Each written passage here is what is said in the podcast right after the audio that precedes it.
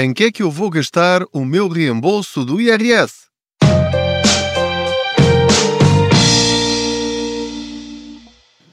Olá, eu sou o Pedro Anderson, jornalista especializado em finanças pessoais e aproveito as minhas viagens de carro para falar consigo sobre dinheiro, formas de pouparmos ou gerirmos melhor o nosso dinheiro ou ganharmos dinheiro com o nosso dinheiro, que é bem possível se já ouviu episódios anteriores.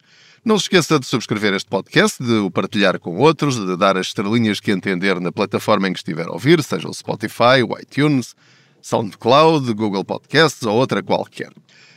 Na altura em que eu estou a gravar este podcast, eh, esta viagem, esta boleia, em que faço de conta que você vai aqui sentado ou sentado ao meu lado, provavelmente eh, alguns de vocês já receberam o reembolso do IRS ou vão recebê-lo nas próximas semanas.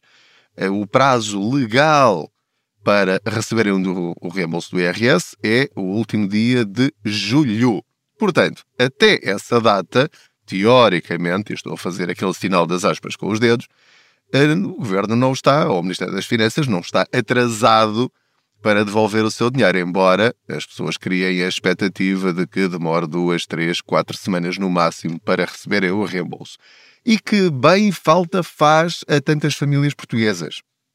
Ora, justamente por eu saber que o reembolso do IRS é uma parte fundamental das receitas extra ao longo do ano para milhares e milhares e milhares de famílias, é que eu queria uh, novamente falar convosco. Isto não é uma novidade, este tema que eu vos trago. Normalmente, todos os anos vos falo disto, mas este ano queria uh, falar-vos sobre formas de utilizar o reembolso do IRS, mas no contexto da crise que nós estamos a enfrentar. Porque normalmente dou aquelas dicas uh, básicas que é reservar esse dinheiro para pagar despesas, para se organizarem, para não andarem depois aflitos o resto do ano, para colocarem esse dinheiro a trabalhar para vocês, fazendo um PPR, uh, investindo em fundos de investimento, passem um pleonasmo. Um, podem investir uh, noutro tipo de ferramentas mais arriscadas ou simplesmente porem certificados de forro, que é uma ferramenta básica e que está a render muito, muito mais do que qualquer depósito a prazo. Bom, isto é o clássico.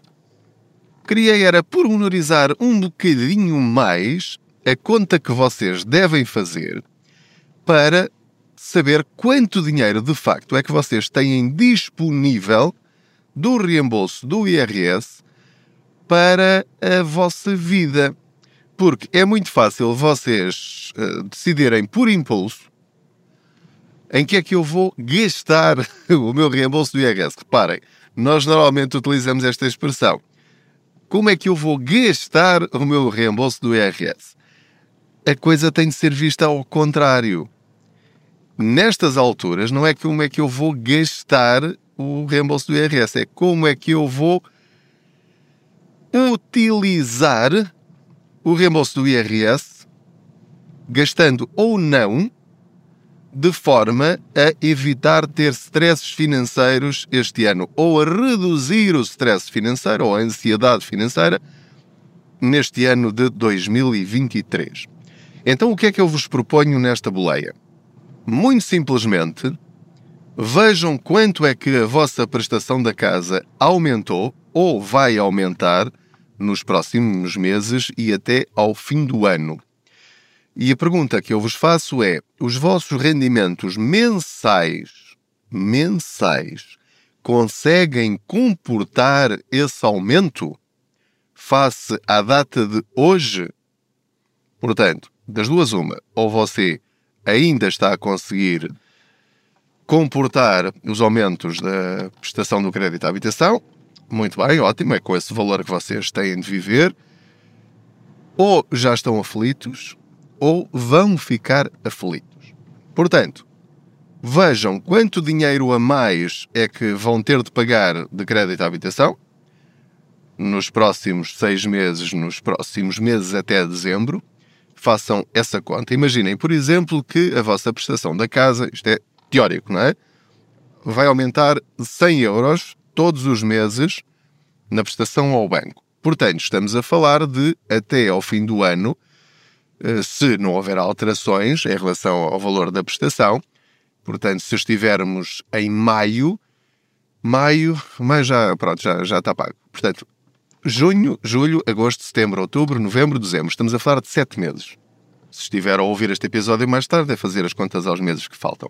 Sete meses. Portanto, estamos a falar aqui de 700 euros que você vai gastar a mais devido ao aumento da prestação da casa até ao fim do ano. Portanto, o que é que eu faria?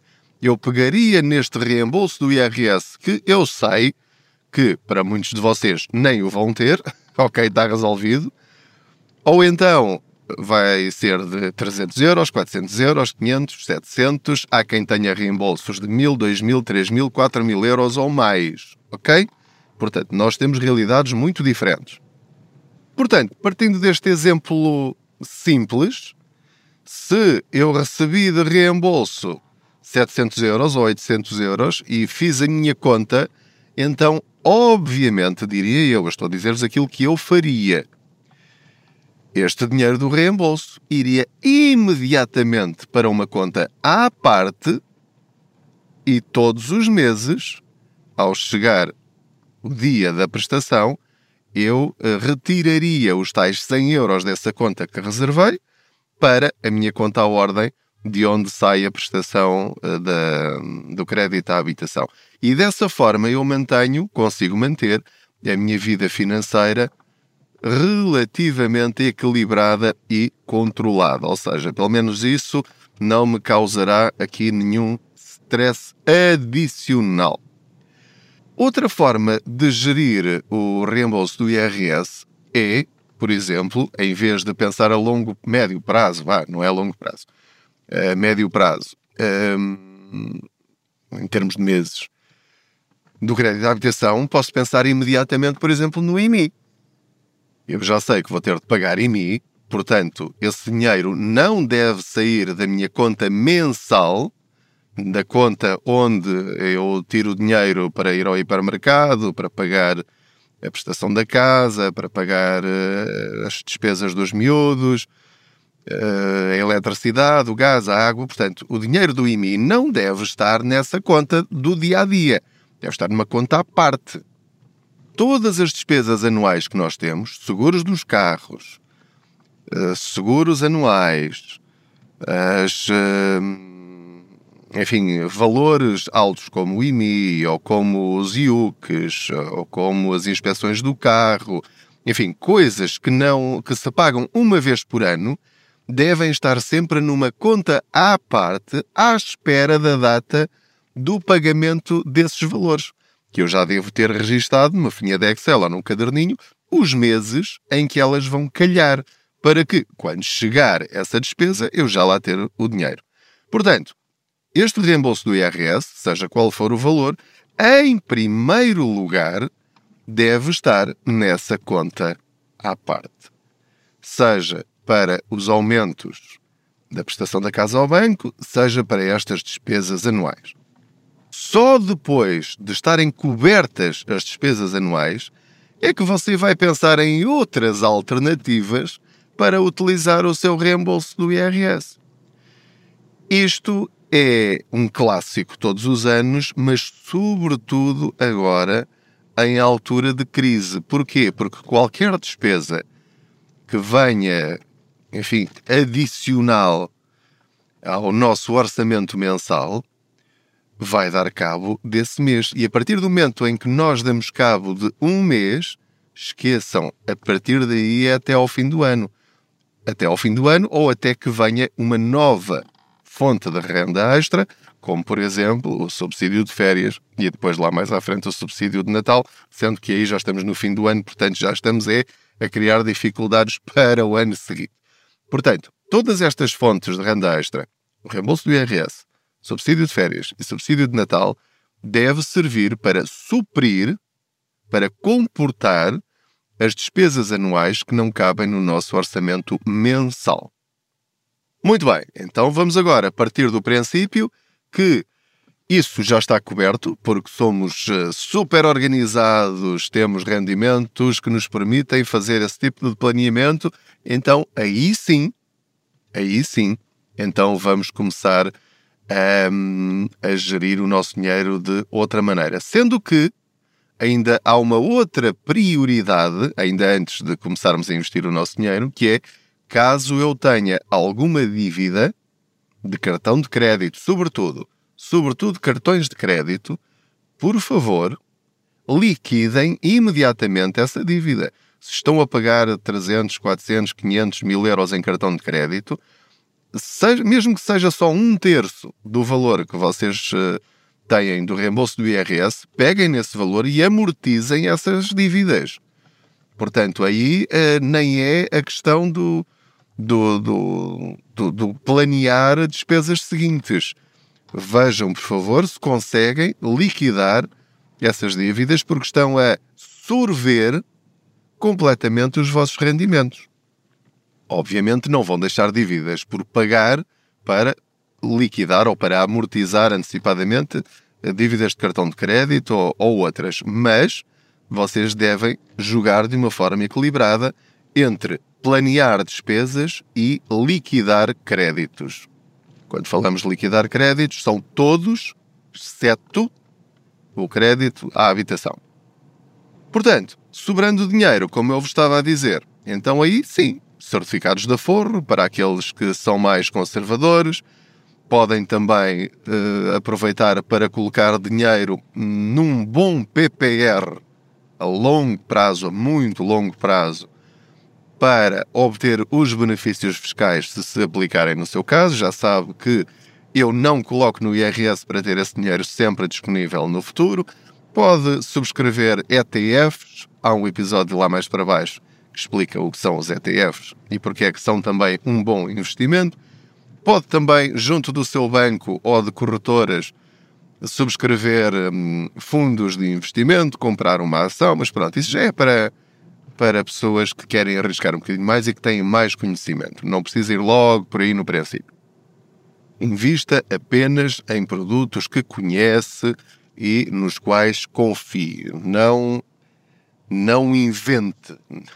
Por favor, não invente nem vá atrás do que as pessoas dizem. Isso, o efeito manada nos investimentos nunca foi boa ideia. Portanto, leia, informe-se, uh, compre livros, uh, veja vídeos no YouTube, faça cursos, se assim entender, para aumentar a sua literacia financeira, porque investir no seu conhecimento e na sua formação é de facto uma das melhores formas de você rentabilizar o seu dinheiro, embora isso lhe pareça uma despesa no início ou agora.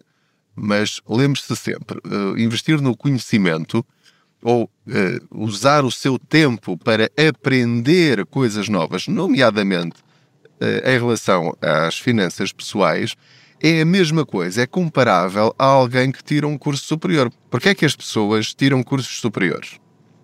Porquê é que as pessoas uh, fazem pós-graduações?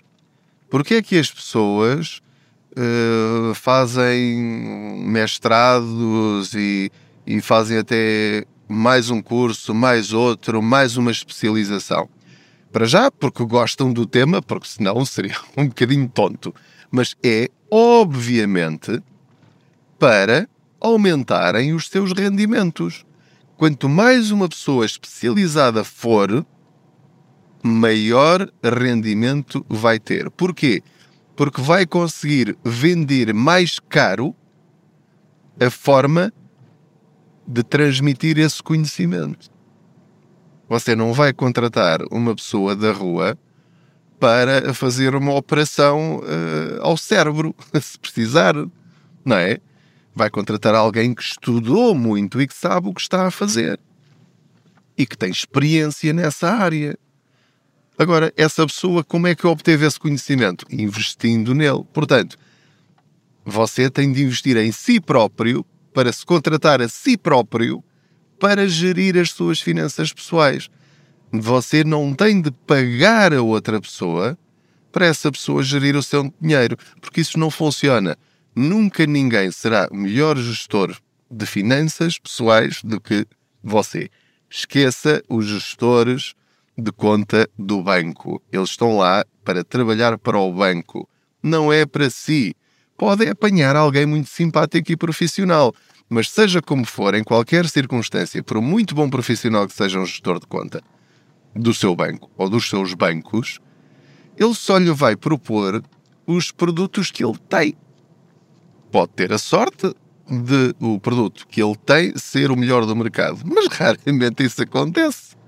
Não é? Portanto, tem de ser você a saber o que quer, o que há com que critérios é que vai escolher aquilo que é melhor para si. Pronto.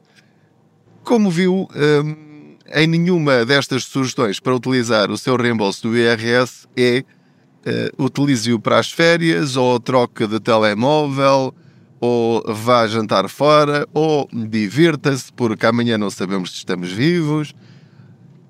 É, é sobretudo um incentivo para sermos cada vez mais racionais.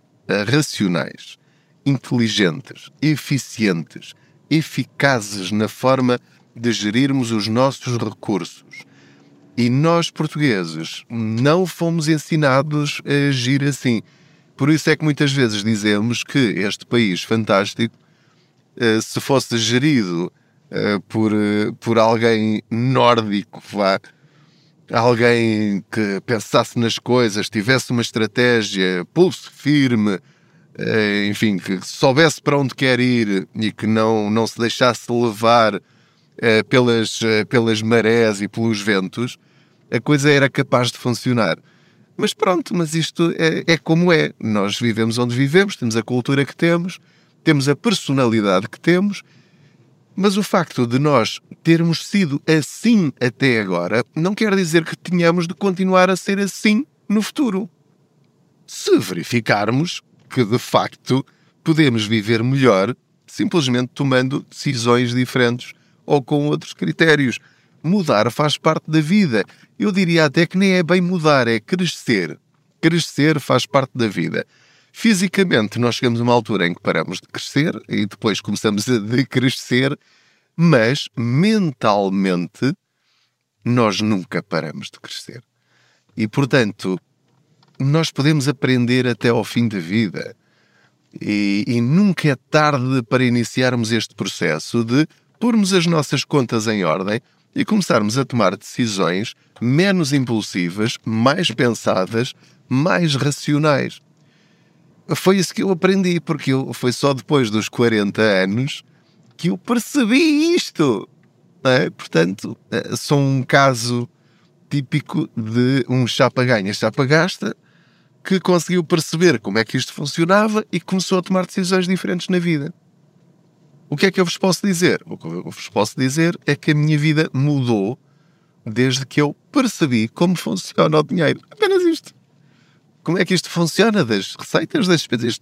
Eu não tenho nenhum curso de finanças, nem de economia, nem nada disso. Sim, sou jornalista, mas nunca fui jornalista de economia, nem sou jornalista de economia. Aquela coisa dos pios e dos déficits e do crescimento da, da, da economia e dos, dos setores industriais e de, dessas coisas todas macro, eu não sei nada sobre isso. Uh, Especializei-me nesta parte das finanças pessoais por necessidade, deixem-me repetir a palavra, pessoal. por necessidade pessoal. E, portanto, tive a sorte de, enquanto jornalista, me pagarem para investigar estes temas. Mas eu podia ser jornalista de desporto, por exemplo, coisa que nunca serei, eh, porque só sei que a bola é redonda e andam aos pontapés eh, para um lado e para o outro, eh, mas poderia ser igualmente especialista em finanças pessoais, mas na minha vida, não é? Teria de fazer isto fora das minhas horas de trabalho, portanto, cobriria os jogos e as conferências de imprensa e o, e o mercado dos jogadores, mas depois à hora de almoço ou, ou, ou, à noite quando chegasse a casa ou aos fins de semana, teria de tratar das minhas finanças e de, de, dos meus investimentos e de, da forma como vamos gerindo o dinheiro lá em casa. Portanto, seja qual for a sua profissão, você pode também ser um especialista em finanças pessoais, nas suas finanças pessoais. A grande diferença em relação a mim é que eu tenho esta possibilidade de chegar a muita gente e de partilhar o conhecimento que fui adquirindo. É apenas esta a diferença. Você pode fazer exatamente o mesmo que eu faço, chegar às mesmas conclusões a que eu chego, ou diferentes e melhores, mas pronto, aplica a si e depois vai partilhando com os seus amigos, ou com os seus vizinhos, eh, com os seus familiares, enfim, com as pessoas à sua volta, e estará igualmente bem. Portanto, muito obrigado pela sua companhia nesta boleia financeira. Se já recebeu o seu dinheiro do IRS, já sabe, prioridade a pagar dívidas ou despesas imediatas. Segunda prioridade, planear as despesas anuais, quer do aumento do crédito à habitação, quer de todas as outras que vai ter de pagar quando chegar o mês respectivo e a data respectiva. Em terceiro lugar, liquidar uh, créditos, liquidar não é bem liquidar, é amortizar antecipadamente créditos que tenha.